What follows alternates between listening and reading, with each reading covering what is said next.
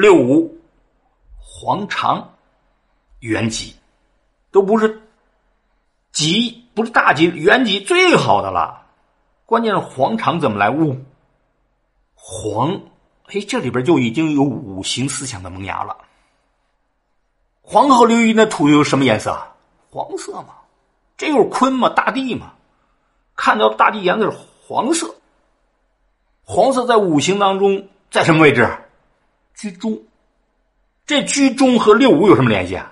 五在中嘛。这个中意味着什么？事事执中，不偏不倚，无过不及。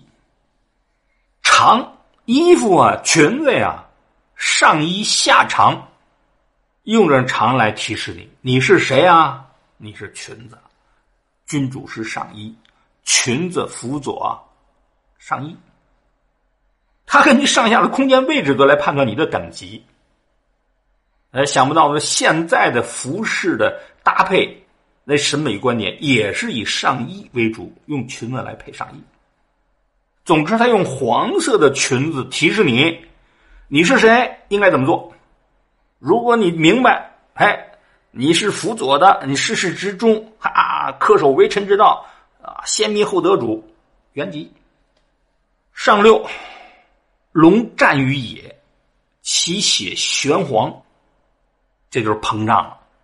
为臣呢，一旦膨胀夺权，矛盾如果没有激化到一定程度的时候，没有更多人的。理解和拥护的时候，这失败的概率相对高一点。所以说，你要是和龙、和天子夺权，其血玄黄，那黄就是大地之血，那玄就是龙之血，就是两败俱伤。实际从大概率看，谁的伤亡会更惨重？因为舆论可能还更多的倾向于天子。啊，你下边的犯上作乱，可能更多的还遭到社会的反对，除非矛盾激化到像夏桀商纣这个程度，那就是另外一回事了啊。周易说的是大概率的事情。用六，利永贞。我们前面说过，只有前面两卦，乾卦、坤卦有用爻，六加一，六个符号，七句爻辞。这个用爻什么时候用？当你起卦的时候啊，这坤卦六个阴爻全是老阴的时候，不要变，直接看这句爻辞预测未来。实际它多出两句爻辞啊，从侧面也能证明它原本的性质。干什么用的？它不是直接讲哲学，要直接讲哲学的根本就用不什么。要多一爻少一爻什么关系？变不变有什么关系？占卜预测的，利永贞怎么解释？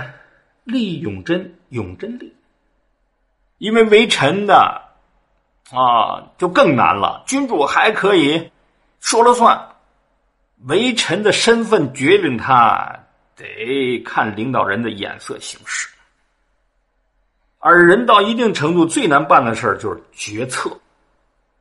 你拿不定主意的时候。占一卦求得上天的指示，哎，对你的发展有利的。这就是坤卦讲的就是为臣之道。